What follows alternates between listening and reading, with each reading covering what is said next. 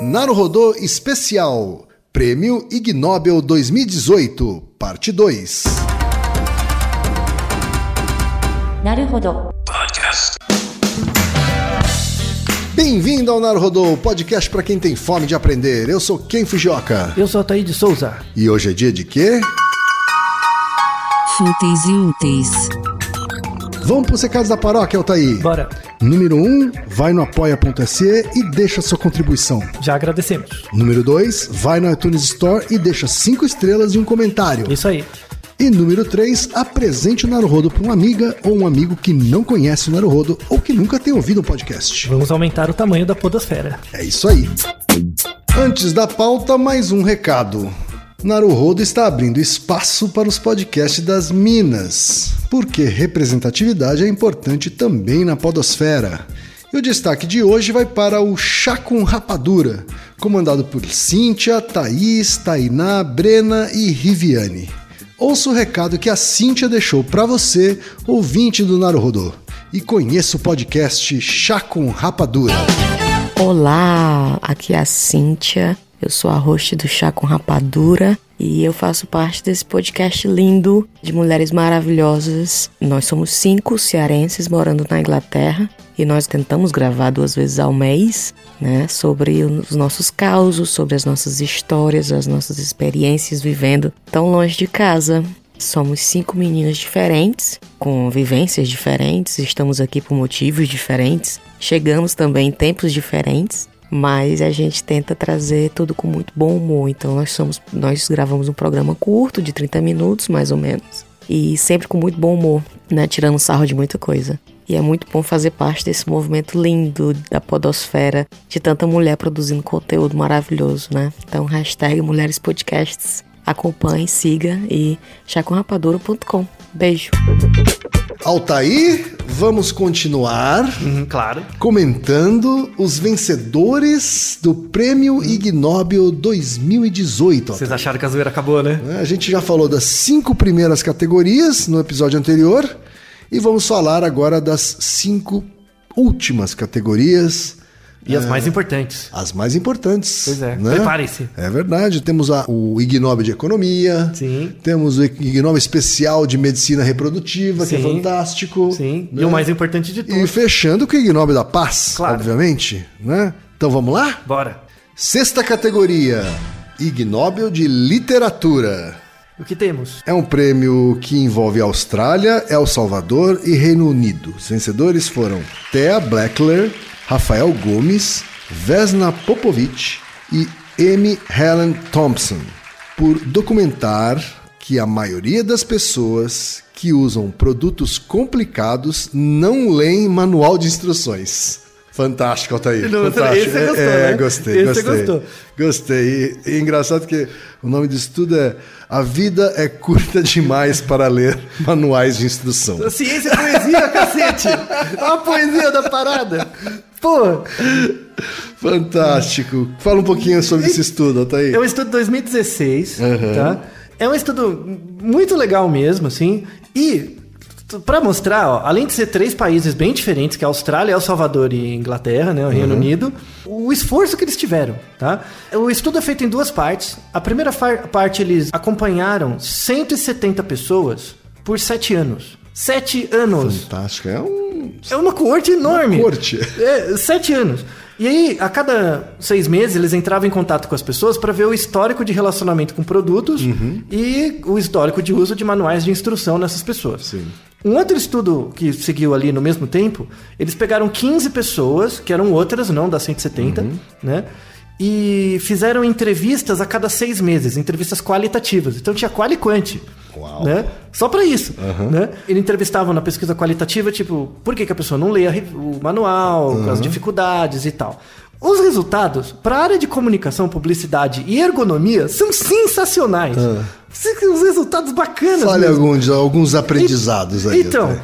Primeiro, as pessoas não leem manual de instrução, né? Isso já é Isso é já notório, é, é. é bem observado, né? O fato das pessoas não lerem mostra que os manuais são mal escritos e tem dificuldades Uhum. da leitura deles. Pouco estimulante. É aquelas letrinhas miúdas e tal. É, São monótonas. é. Uhum. Isso aí já se sabia. Só que o interessante, é por que, que as pessoas não leem? Hum. Né? É a construção da teoria da atribuição, né? Uhum. do, do não uso, né? de bem de psicologia social. Como as pessoas não leem os manuais de instrução, geralmente as pessoas não conseguem usar todos os recursos dos aparelhos. Tipo uma Verdade. TV, um... Acaba usando só os recursos mais básicos. Isso. né? Uhum. Pensa uma TV, mais que uma TV, pensa um micro-ondas. Quantos recursos micro-ondas você usa? É o liga e desliga. Sim. No máximo a pipoca. Sabe porque tem uma pipoca ali? né? Isso. É descongelar e esquentar. É, É. isso, basicamente. Aí, né? as- muitas vezes, isso é bem reportado, no- às vezes a pessoa compra um segundo produto pra fazer um uso que o primeiro já fazia. Verdade. Só que ela não sabia. Entendeu? Então ela faz a feira na, Felo, na Polishop, compra 300 coisas, sendo que uma só fazia tudo. né? Outras coisas interessantes que eles identificaram, que a não leitura de manuais de instrução é, é na mesma proporção de homens e mulheres, tá? Tá. Não tem Ah, isso. tá. Não tem- não escolhe tem- sexo. Não, não tem perfil de gênero. Os jovens leem muito menos do Uhum. que as pessoas de meia idade e os mais velhos, tá? É, e uma outra coisa super interessante é o, o- o padrão, assim, né?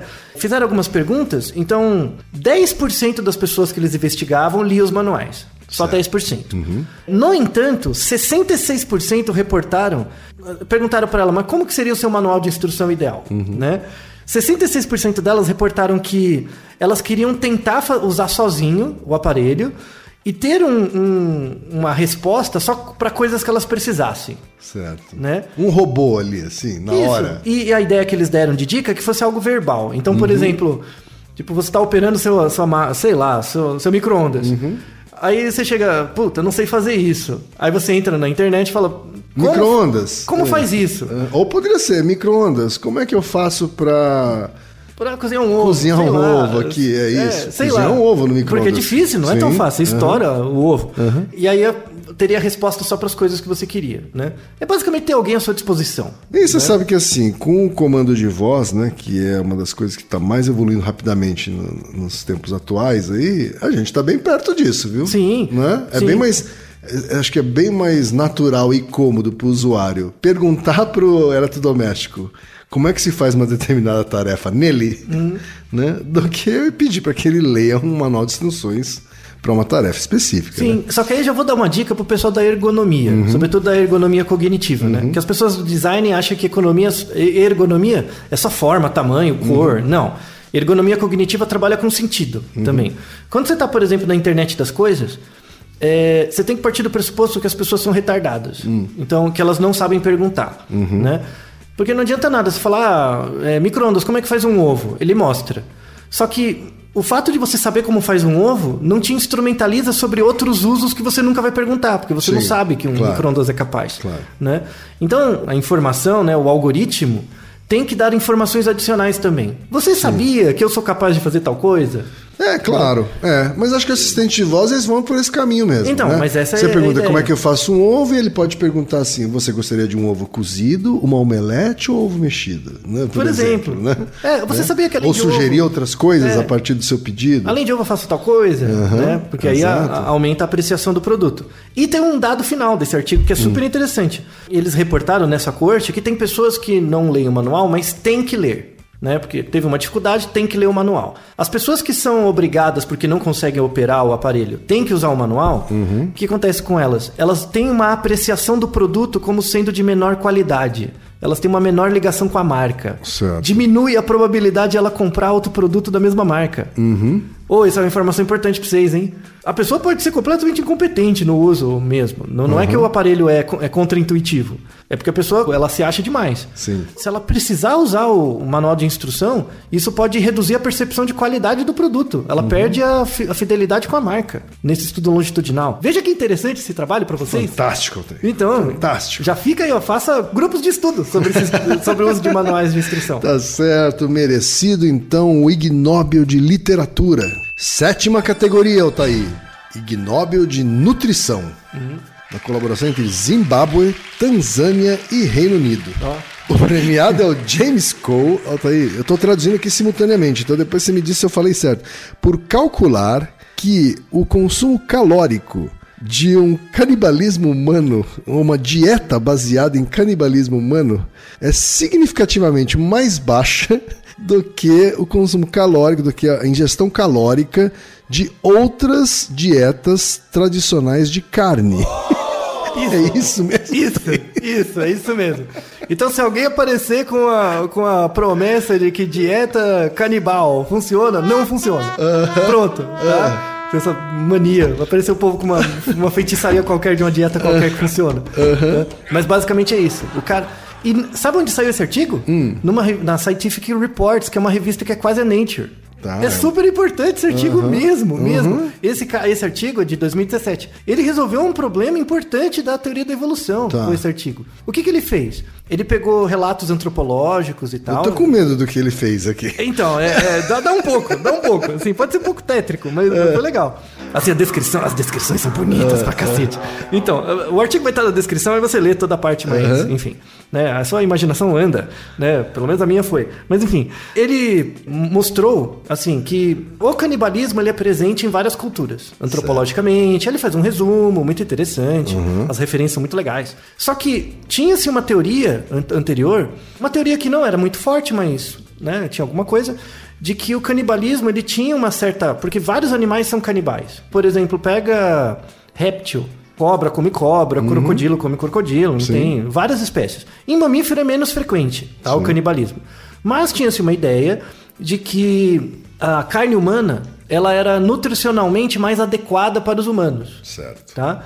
Com exceção da carne do cérebro, enfim, praia, doença priônica, tá até num rapidinho falamos sobre isso. E tinha uma certa, tinha uma galerinha que falava, né, que assim, ah, ah, o canibalismo ele é frequente nas culturas ao longo da história, porque tem uma importância nutricional, porque ah, no ambiente é difícil, no ambiente no passado era difícil achar comida e era difícil achar comida nutricionalmente rica, então era melhor comer gente. Basicamente era isso, né? Ele desmentiu esse, por isso que esse trabalho é imp- é importante. Ele mostrou a composição nutricional de uma pessoa. Certo. Que não tem um rótulo grudado em você, né? Isso, Sabe quando com você. a- com a- com a- composição com a- nutricional. É verdade, é. Sabe quando você compra lá, Aham, qualquer coisa? Não- isso, é. Ele botou. Nutritional Facts. né? Isso, agora tem em todas as pessoas, tá? Se você pegar uma pessoa de 50 quilos, um É. homem de 50 quilos, né? Tem um pouco mais de massa muscular.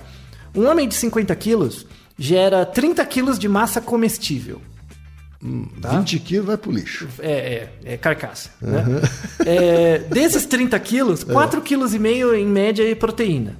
E esses 4,5 kg geram 18 mil calorias Tá ok. em potencial. Tá? Certo. Agora imagine, porque por isso ele faz o, rela- ah, o Que é o come- que ele chama aqui de caloric intake. Isso. né? Só que, assim, você tem que imaginar que eles, por exemplo, mataram uma pessoa, mas pra comunidade. Então imagina que é uma cultura, né? Um, um grupo de pessoas. Então sobraram 18 mil Calorias. calorias. É Isso. Tá. Aí ele fez um relato antropológico. ah, os grupos daquela época tinham, em média, 60 pessoas. Uhum. Então, se você dividir esses 4,5 kg, mais ou menos, um Hum. pouco da gordura e tal, para 60 pessoas, cada pessoa vai ter um- uma ingestão de muito pouca gordura e proteína. Certo. Pensando que as pessoas na época não vivem a vida como a gente. Uhum. Tem muita, ma- muito mais atividade física e tal. Sim. né?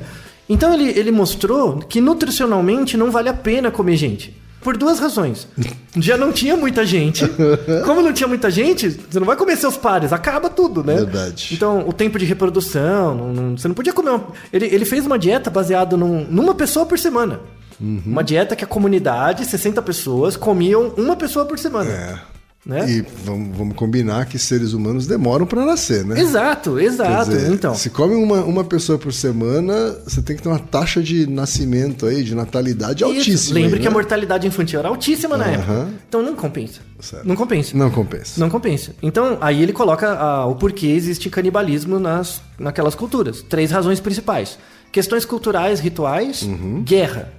Né? É- É, a principal coisa. Uhum. Porque aí sim você tem uma. É, é para dissuadir o oponente. Não, não era nenhuma coisa do Ah, não consumo. era nem necessidade. Não, é dissuadir. É para intimidar mesmo. Isso, assim, é intimidar treta, o inimigo. Treta, assim. é. Vou, É? vou te comer. Treta. Isso. Não mexe comigo, senão eu te como, é isso? Exato, exato. e em poucas situações raras de extrema necessidade nutricional, mas aí é caso de acidente, coisas mais Certo, graves. certo. Mas o principal E, condicionamento e- e ele comparou isso o quê? Com carne bovina, com com carne... é dietas isso? convencionais, com Tá. dietas mais convencionais e via que, por exemplo, a agricultura rendia muito mais calorias, enfim, então a, a Uhum. E grande- outro traditional meat diet significa assim, quer dizer que é melhor então continuar comendo boi Isso, e é- galinha é, é caça, do, né, do carne, que gente. é, é carne de Isso. caça e plantações, né? Ou virar vegetariano, né? Também pra não comer nenhum desses bichos. É, não, mas compensa. Eu, tipo, mesmo virar vegetariano e. e eu- é meio engraçado um vegetariano canibal. Né? Mas não compensa. É melhor ficar só vegetariano. Exato. Tá? Então, é, é essa a mensagem. Fantástico, então muito merecido o Ig Nobel de Nutrição. Oitava categoria é o Ig Nobel de Medicina Reprodutiva, uma colaboração entre Estados Unidos, Japão, Arábia Saudita, Egito, Índia e Bangladesh. Vencedores foram John Barry, Bruce Blank e Michel Boileau por usar selos postais para testar se o, se o órgão sexual masculino está funcionando devidamente. Sensacional! É isso, Altair? Exato! É sensacional! Usar selos postais pra ver se o pinto tá funcionando direito. É, isso, basicamente isso. Isso é uma estratégia que já. é fe- O artigo de 2000 e. Na revista Ah. 1980. Urology. É, é a revista mais importante de urologia. Dos anos 80. Veja que o artigo é antigo. Da onde veio esse insight, É Altair? muito barato verificar isso. tá. Mas, mas por que, que tem o pauta que funcionar, né? É essa a pergunta, na verdade. É, Mas por as que, pessoas- por que selos? Por Então, que- por que- então É. olha a genialidade da parada. Me explica. Então, é, é que as pessoas hoje não conhecem selo. Né? Os- O, povo jovem não conhece selo. Uhum. Sim. Mas selos eram. Selos postais. Existe carta, dá pra mandar carta para Isso, pessoas. é, não precisa só isso, mandar é, e-mail. É, só pra explicar pros millennials, nossos Isso. ouvintes millennials. É, E então. da geração Z. Pois é, então dá pra mandar carta. Aí a carta você tinha que pagar o envio postal colocando um papel que, que de um lado tem uma imagem e do outro lado tem uma cola. Que é um selo. Que é um selo. Né? Que é o tamanho aí de um polegar, vamos dizer Isso, assim. mais ou menos. Aí tem selos maiores e menores dependendo do quanto quão caro é Sim. o envio, né? E esse selo geralmente tinha uma colinha atrás, assim. Isso, já. Uhum. pra você colar na carta, né? Os selos eram vendidos em, em papéis, né? Em- com vários selos. Isso. E, e tinha E um- picotes. tinha um picote. Uhum. Isso, né? Então os, os selos eram identificados e tinha um picote entre cada um que você rasgava ali, né? Pra não Pra rasgar pegar o selo. um selo, é. E tinha um picotinho, né? Agora imagine que você pegou dois selos, um picotadinho com o outro, Uhum. um grudadinho com o outro, dois. E tem uma colinha atrás, certo? Certo. Então você vai dormir, dormir à noite, né? Você coloca ali no, no, no Júnior, né? No, no crânio, né? Você, você cola o, o selo no, crânio. Jaime? É isso. Dê o nome que quiser, Atadolfo, sei lá. Você cola lá, né? No, no Jorge, né? O- o, Nabucodonosor. Então, você cola o selo no, no Jorge lá, né? E aí o que acontece? O- o selo- os dois selos não estão com picote? É. Né? É, no- É muito bom, gente. É muito bom. é pra ver se na ereção o picote se rompe, é isso?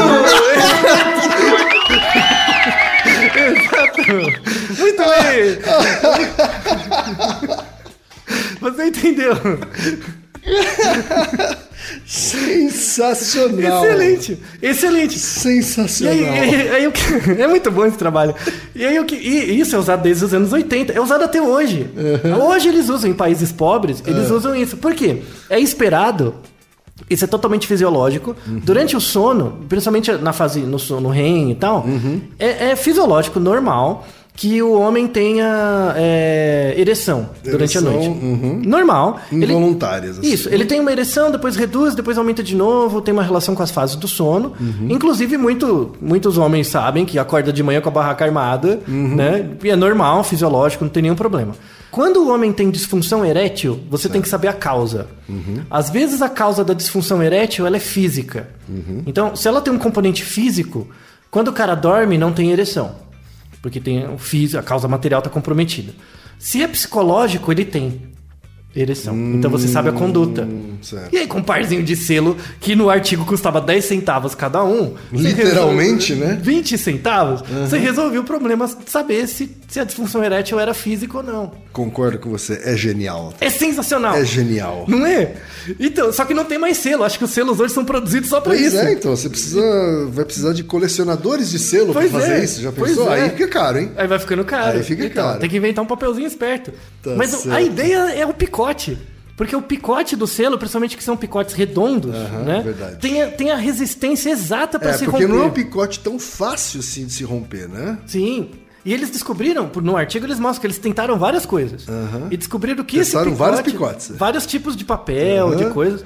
E eles viram que Canhoto esse... de, de rifa, né? boa, boa, é um canhoto de rico, uma boa. né? Tudo. Figurinha da seleção, sei lá. Tá certo. né? E aí eles viram que o picote tinha a resistência ideal para perceber o. Então, se você acordava de manhã com o Jorge lá rompido em duas partes, né? O, o norte e o sul, você já percebeu. Uhum. tudo bem. Tava tudo bem. Fantástico. então, Sensacional, né? Merecido o Ig Nobel de Medicina Reprodutiva. Merecidíssimo. Nona e penúltima categoria, Altair. Ig Nobel de Economia. Uma colaboração entre Canadá, China, Singapura e Estados Unidos. Vencedores Lindy Hanyu Liang, Douglas Brown, Hui Wen Liang, Samuel Hennig, D. Lance Ferris e Lisa Kipping. Bastante gente, Altair. É. Por investigar se é efetivo para os empregados usarem bonecos de voodoo para se vingar de chefes abusivos. Tem tudo, É a isso? ver, tem tudo a ver com seu projeto, hein? Tem tudo a ver com seu projeto, hein, Kim? Fantástico. É muito bom. Esse é um artigo desse Fantástico. ano. É De- verdade, 2018. fevereiro de 2018. Esse é um artigo super recente, Hum. né? Uso de bonecos de voodoo para se vingar de chefes abusivos e eles investigar se isso funciona ou não. É isso, Cuidado, Altair? publicitários. Cuidado. isso? É isso? E- Exato, é. Cuidado, viu, publicitários? Fantástico. Vai ter uns- O que mais você pode contar sobre esse estudo, Então, Altair? é um artigo legal, que foi publicado numa revista de administração Uhum. Certo. e tal, né? IRH. É, É The Leadership Quarterly. Isso. Uhum. Sobre liderança, né? O interessante é a- a introdução desse artigo, né? Certo. Porque ele discute uma coisa do direito, né? Então, eles partem de uma premissa que, é- que é interessante até, que é, que é sobre a percepção de justiça. Então, as pessoas se importam sobre justiça, né? Com a, a questão da igualdade, né? E elas acreditam que o mundo tem uma ordem onde os indivíduos vão ter o que eles merecem. Entendeu? E- Essa é a premissa do artigo, né? Uma questão da igualdade e tal, né? E aí, eles fizeram o seguinte, eles pegaram é, 229 pessoas que já tiveram experiência como supervisores, né? numa ca- tinham pessoas abaixo delas, e dividiram elas em três grupos, tá? Para cada grupo, eles apresentavam uma história das pessoas. E era uma história de uma relação de um supervisor com um empregado. E Abuso, de abuso. de abuso, de, de uhum. assédio moral, tá? Certo. De assédio moral. E era um assédio moral mesmo, assim, Certo. claro, não tinha dúvida, né? A situação A, o chefe era abusivo e não recebia nenhuma retaliação. Certo. Então passava impune. O segundo, ele era abusivo e recebia retaliação. Certo. E o terceiro era o controle, que era uma história neutra. Certo. Tá? E aí eles, eles verificavam, a, eles queriam perceber, depois da, histó- da história, eles avaliavam as pessoas em função da percepção de injustiça. Tá? O quanto elas achavam que aquilo era injusto. Uhum. Certo. Uhum. A situação era injusta. Era claramente injusta, né, no caso do, do assédio, mas será que tinha alguma coisa que fazia a percepção da injustiça ficar maior ou menor? Por Tá? exemplo, ele ser punido. por exemplo, ele ser punido. Isso, a questão da retaliação. Sim. Né? E aí tem um termo da, jus- da- do direito que chama procedural justice, Certo. né? justiça procedural, que é muito comum em juízes de direito, o juízo pela proporcionalidade. Então, ah, você vai receber essa pena porque julgamos que é algo proporcional ou é uma retaliação suficiente ao, que, ao crime ou ao que foi feito. Tá? É uma coisa. Não é a lei do talião, tá? É diferente, mas é uma coisa relacionada à pro- à, à proporcionalidade, né? A alocação justa de recursos. E aí, assim, eles pegaram esses três grupos: o abusador com retaliação, o abusador sem retaliação e o controle, né? E depois, assim, é, eles faziam assim: a- a pe- o controle não via nada, né? Então via uma história padrão e fazia avaliação de injustiça. Os outros dois grupos, antes de responder a in- sobre a injustiça, eles entravam num site que você pode entrar, né? Que é o www.dump, né? De burro, né? É, dump. dumb.com/barra voodoodoll. Isso. A gente vai colocar o, o- A gente o deixa o link, post. né? Hum. Se você entrar no link, vai ver que tem um- uma janelinha que aparece uma bonequinha de voodoo, Uhum. né? E a ideia é que você judie dessa bonequinha. Você pode tacar fogo nela, né? Então, você coloca um nome, que é o nome do supervisor que aparece na história, Uhum. né? E aí você pode judiar da bonequinha. Então, você desconta suas frustrações na bonequinha. tá? Certo. Então, as pessoas viam a história abusivo com retaliação, abusivo sem retaliação, depois abusava da bonequinha, e aí era avaliado o o grau de eh, insegurança percebido, né? o grau de injustiça percebido. E aí eles viram que quando você abusava da bonequinha, né, com a O nome do chefe nome abusivo, é. isso diminuía a percepção de injustiça, né? A vingancinha virtual Já ajudava. já ajudava a aplacar um pouco o sentimento de injustiça. A percepção de injustiça. E aí, a discussão do artigo é interessante também, porque eles, e- eles colocam que isso tem dois lados, né? Hum. Um lado é, tipo, eu criei uma história abstrata, nada a ver, mas o, o, o assediador continua lá. Entendeu? Então eu diminuo sua percepção para manter o sistema. Isso é o lado ruim. sim, né? sim. Então tem que tomar cuidado. Mas tem um lado positivo que é assim. As pessoas têm que perceber a, a questão da proporcionalidade. Então, Uhum. em ambientes em que você tem muito assédio, tem que ter a questão do, da tolerância zero. Certo. Entendeu? Se tiver o caso da tolerância zero, um, um caso exemplar que realmente, tipo, ó, acabou, tal, o cara foi punido. Que deixe claro que é zero tolerância. Isso. Aí isso se mantém por mais tempo. Então é como se o caso exemplar fosse a boneca de voodoo. Entendeu? Fica o caso tanto pro agressor quanto pra vítima e pros outros. Bom, tipo, Interessantíssimo. artigo muito Thaís. legal, então. Interessantíssimo. Então, merecido o Ig Nobel de economia, hein? ah, então, se, tiver, se você tiver meio triste, usa a bonequinha de voodoo aí. Tá no seu certo. chefe. Dá- Já dá uma placada, né? Pois é. Não resolve. Não, não resolve, só ajuda. E décima e última categoria, Altair. Oh, Eu chegamos. deixei de propósito por último isso daqui. É a mais importante. né, que é o Ig Nobel da Paz. Claro. É o mais importante. Ig Nobel da Paz. Uma colaboração entre Espanha e Colômbia. Os vencedores foram Francisco Alonso, Cristina Esteban, Andrea Sergi, Maria Luísa Balestar, Jaime San Martín, Constanza Calatayud e Beatriz Alamar. Por medirem a frequência, a motivação e os efeitos de se gritar e xingar enquanto você está dirigindo um automóvel. É. É isso, Altair? Exato. Fantástico. Pois é. Fantástico. Então, foi publicado uma revista de antropologia e sociologia e Uhum. reflete culturas é, espanholas, né? Que falam espanhol. Verdade. Uhum. tá? Então, tem alguma questão ali de adaptação cultural. Mas, basicamente, é qual a importância e se ajuda você xingar, né? na- no Gritar e trânsito. xingar. é. Exato. E, só que quando, quando é gritar, assim, eles falam que é ofender verbalmente o outro. Entendi. Então, não é um só- simples gritar. Não, não. Você abre a janela e xinga. É cursing mesmo. né, Né? É, que exato. fala. É é um estudo com 1.100 pessoas, Uau. Hum. em que eles fizeram uma amostragem representativa das cidades. Ah. Então, de fato, tem as estimativas são prevalências populacionais. assim. Certo. Foi um estudo bem feito. E aí, eles fizeram duas partes. Hum. A primeira parte era perguntar a frequência. Uhum. Então, ah, você costuma dirigir? Né? Com que frequência? Se você dirige, você costuma xingar e ofender verbalmente os outros? Uhum. Né? E por quê? Aí o porquê é aberto, né? Uma questão aberta. E aí fizeram uma segunda parte que eram percepções das pessoas. Então a pessoa tinha que responder uma escala de 0 a 10, sendo que 0 era muito pouco e 10 era muito. Qual a percepção de risco? Né? O quão ela achava perigoso algumas situações. Certo. Então, por exemplo, ter uma velocidade mais alta do que o estipulado na via, não manter a distância do carro da frente, xingar, dirigir bêbado, dirigir sem cinto, entre outras coisas. Certo. né? Então eles queriam relacionar o comportamento de xingar e dirigir, tá? É, xingar e ofender, com a percepção de risco das infrações Certo. de trânsito. E aí o que, que eles encontraram? 27% da amostra, que é uma prevalência populacional para esses países, xingam. Um terço, Uhum. né? Um terço. Certo. Uhum. E aí por quê? Quais são as causas mais relevantes, né, associadas?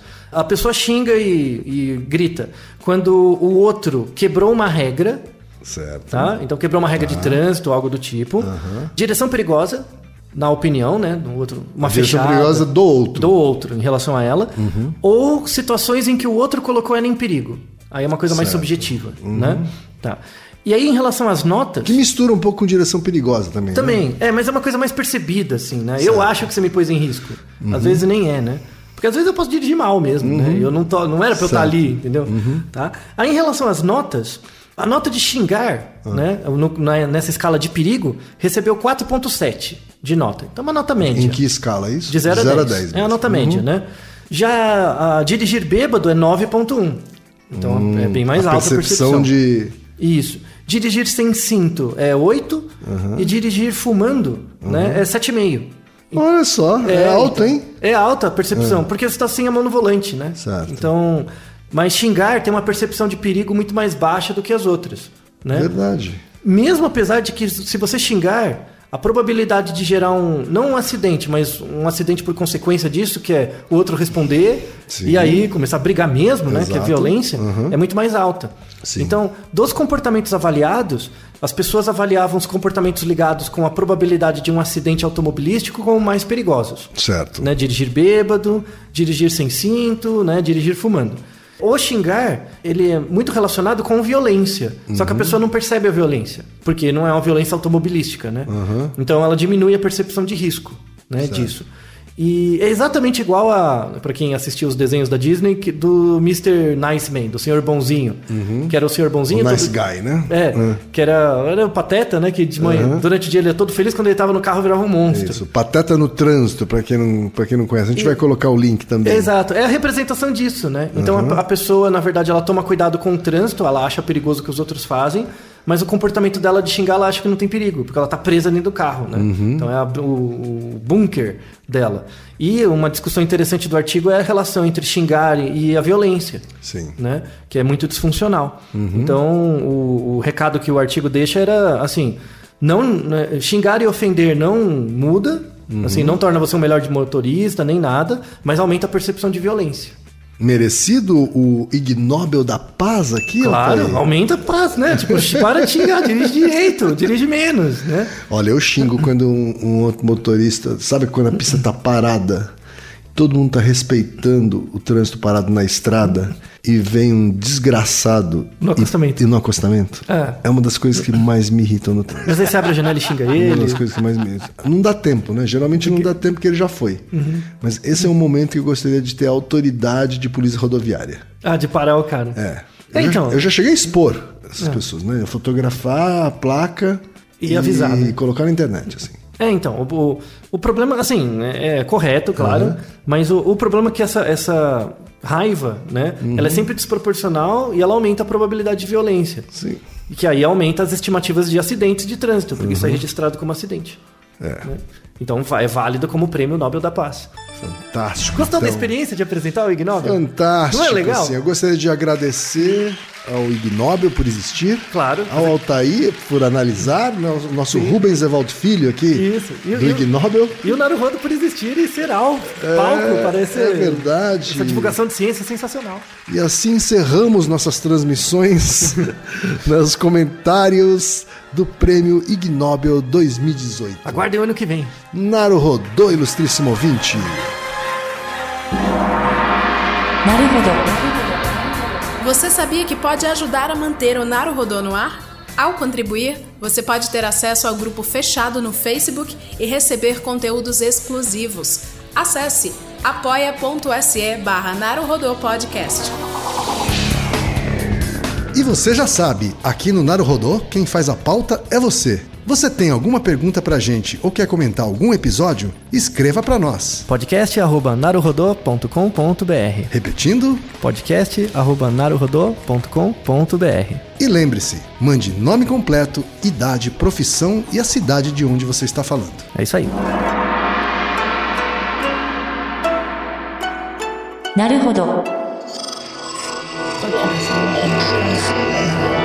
Esse podcast é apresentado por b9.com.br.